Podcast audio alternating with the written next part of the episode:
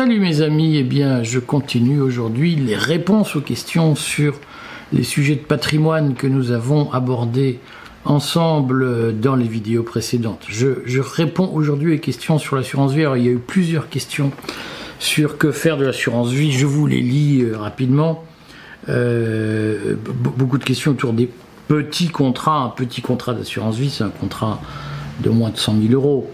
Euh, les questions qui sont posées sur ces contrats, c'est j'ai une assurance vie prise sur 8 ans, moitié fonds en euros, moitié en arbitrage, donc je suppose c'est en unité de compte. Sur les conseils de ma banque, que risque-t-il de se passer pour ces assurances vie? Donc je vais euh, répondre aujourd'hui aux assurances vie. Je vous garantis que je fais rapidement une vidéo sur l'or et les questions d'or. Sur l'assurance vie, ce qu'il y a à dire, c'est qu'il faut comprendre la mécanique euh, telle qu'elle fonctionne. C'est qu'en effet, l'assurance vie, je vais même mettre mon tableau pour vous parler avec des chiffres précis. Euh, l'assurance vie, elle fonctionne sur un principe assez simple qui est euh, que vous mettez votre argent pendant 8 ans à un taux d'intérêt qui dépend des marchés, qui dépend des marchés euh, de, l'argent, quand ce sont des fonds en euros, des marchés actions, lorsque euh, ce sont des, actions, des unités de compte qui sont placées, et votre rémunération dépend de la rentabilité de ces opérations, moins ce qu'on appelle les taux techniques, hein, donc les frais de gestion, les taux, tout un tas de taux que les, assureurs calculent et qui font que vous, ne, vous, avez à la fin euh, une rémunération de votre assurance vie euh, qui est de X. Alors généralement c'est entre 1,5 et 2%. Alors, évidemment cette assurance vie, comme elle est défiscalisée, qu'elle présente un certain nombre d'autres avantages que la fiscalité, elle vous économise des impôts. Et donc pour 2%, vous pouvez vous dire, bah, entre le livret A euh, qui est rémunéré à 1,5% et mon assurance vie à 2%, je suis gagnant. Le problème, c'est quand le livret A passe à 4%, comme en ce moment, et que votre assurance vie reste à 2%. Donc là, c'est ce qu'on appelle la crise des taux, euh, la crise obligataire. Pourquoi? Parce que vous allez avoir la tentation de dire je mets mon argent sur un livret A plutôt que dans l'assurance vie.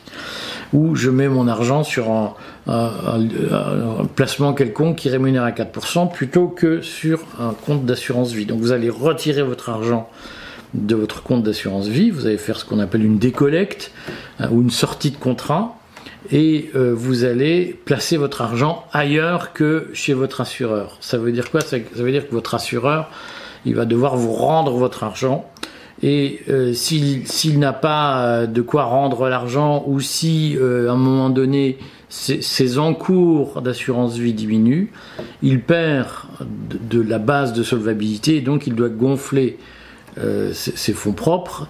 Parfois, il doit vendre en urgence des, obligations d'État euh, pour vous rendre cet argent parce qu'il n'a pas assez de liquidité. Ce sont des choses qui peuvent arriver.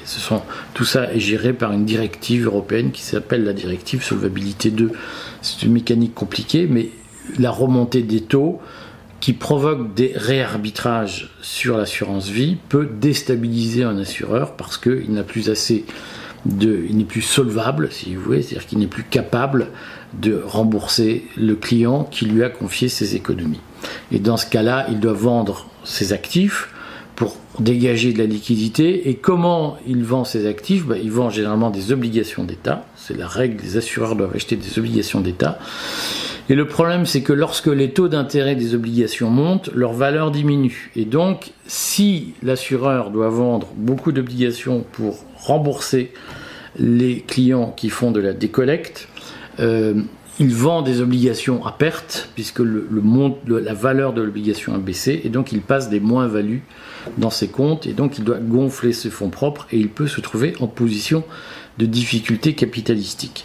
C'est dans la pratique, ce qui s'est passé non pas pour des assureurs, mais pour des banques, pour la Silicon Valley Bank, la, Silicon Valley Bank a dû vendre en urgence à perte des obligations pour dégager de la liquidité pour ses clients épargnants.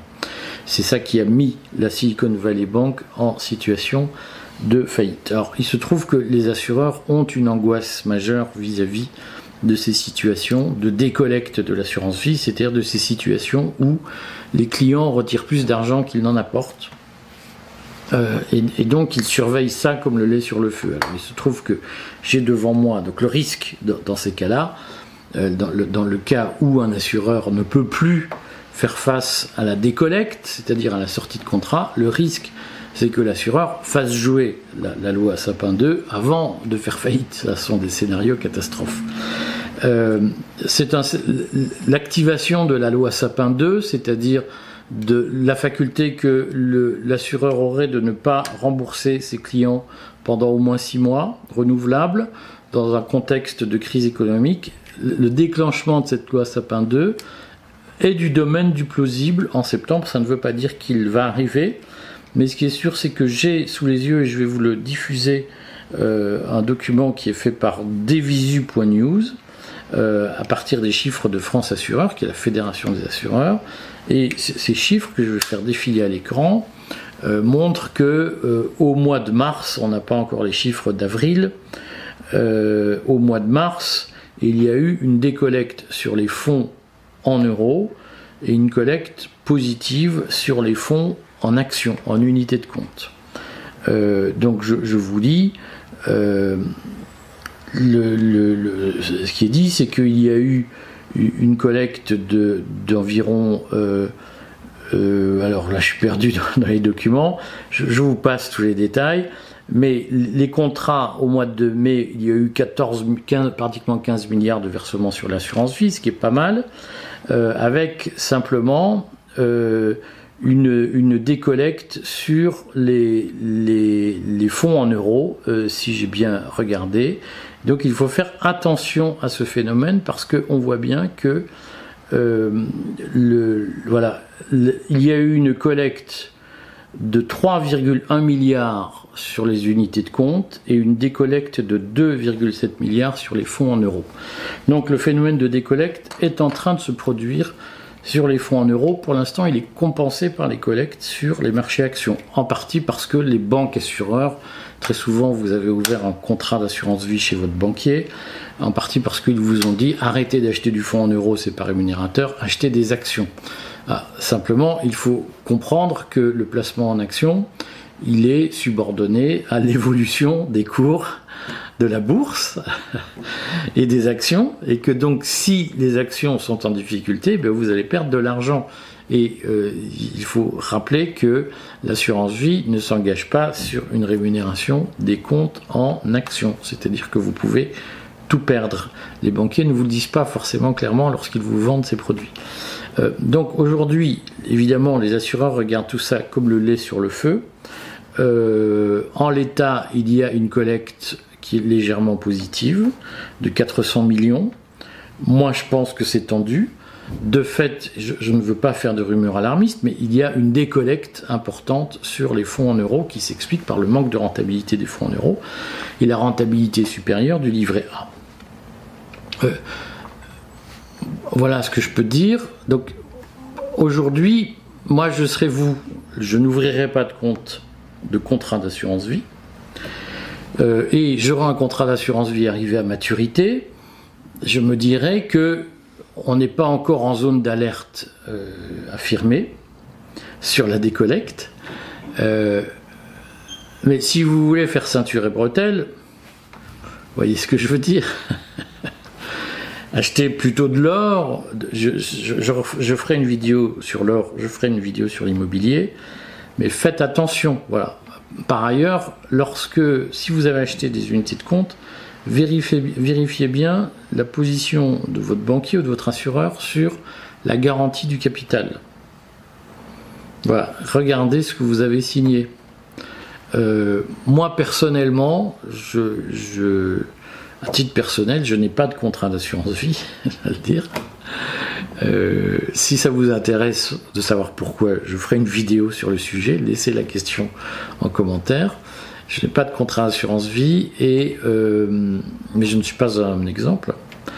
Euh, et je, n'en ouvrirai pas un, c'est-à-dire qu'on me donnerait 100 000 euros, je ne le placerai pas en assurance vie aujourd'hui parce que je pense que structurellement, nous ne sommes pas dans un cycle haussier euh, nous sommes dans un cycle fortement baissier et que l'inconvénient de l'assurance vie est qu'elle n'est rentable que si vous laissez 8 ans vos comptes pendant votre, votre argent pendant 8 ans sur les comptes. Voilà, je vous laisse vous faire une idée de la réponse aux questions que vous me posez sur l'assurance vie.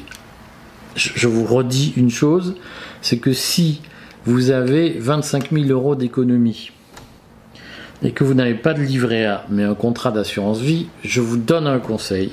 Placez ces 25 000 euros sur un livret A parce qu'il va être rémunéré à 4% au 1er août, très vraisemblablement, même si plein de gens disent qu'il ne faut pas le monter à 4%, parce que ça défavorise trop l'assurance vie.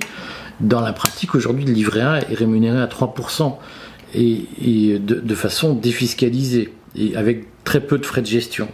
Votre assurance vie, je ne sais pas si vous connaissez les frais de gestion de votre assurance vie, regardez-les. Euh, je ne sais pas si vous comprenez la mécanique de la participation aux bénéfices développés par les assureurs. Moi, je ne l'ai jamais comprise. Euh, et je ne sais pas si euh, vous, vous gagnez beaucoup, vous économisez beaucoup euh, d'impôts grâce à votre assurance vie. Si votre patrimoine s'élève à 25 000 euros, vous payez peu d'impôts sur les intérêts, quoi qu'il arrive, et, vous êtes défiscalisé grâce au livret A. Puis j'imagine que la succession dont vous allez, euh, euh, que vous allez laisser ne sera pas très fiscalisée à 25 000 euros. Donc l'avantage fiscal de l'assurance vie ne se justifie pas.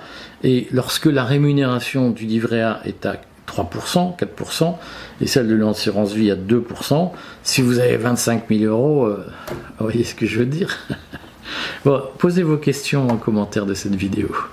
À bientôt.